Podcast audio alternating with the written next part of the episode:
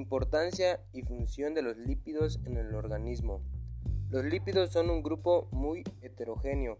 Químicamente son biomoléculas que al ser sometidas a hidrólisis producen ácidos grasos y alcoholes complejos.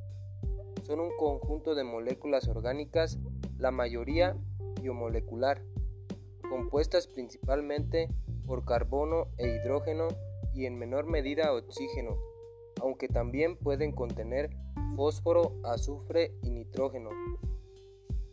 Son insolubles en agua, que se pueden combinar con los ácidos grasos formando esteres.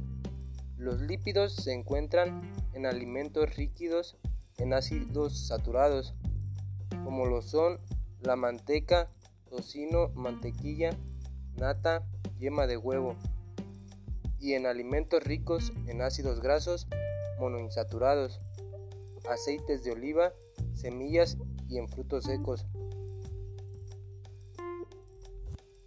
Las funciones biológicas de los lípidos son una fuente de reserva de energía.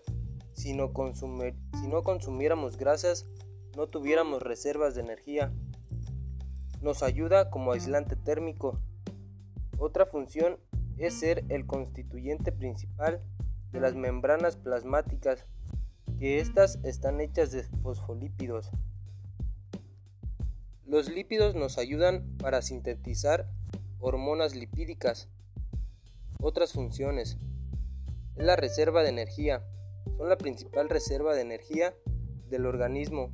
Un gramo de grasa produce 9,4 kilocalorías en las reacciones metabólicas de oxidación, mientras que las proteínas y glúcidos solo producen 4,1 kilocalorías por gramo.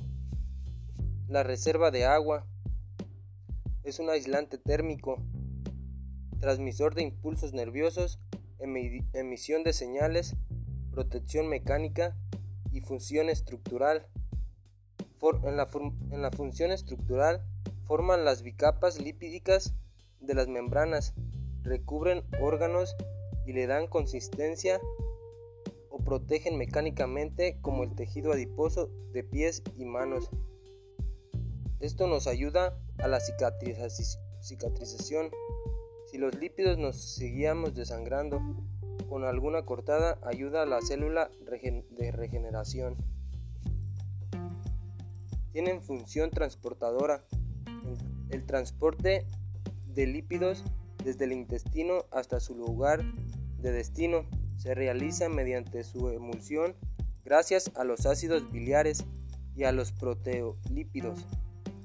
La clasificación se clasifican en saponificables simples, que son los ácidos grasos, las grasas y las ceras, y los compuestos, que son los fosfolípidos y los glulípidos.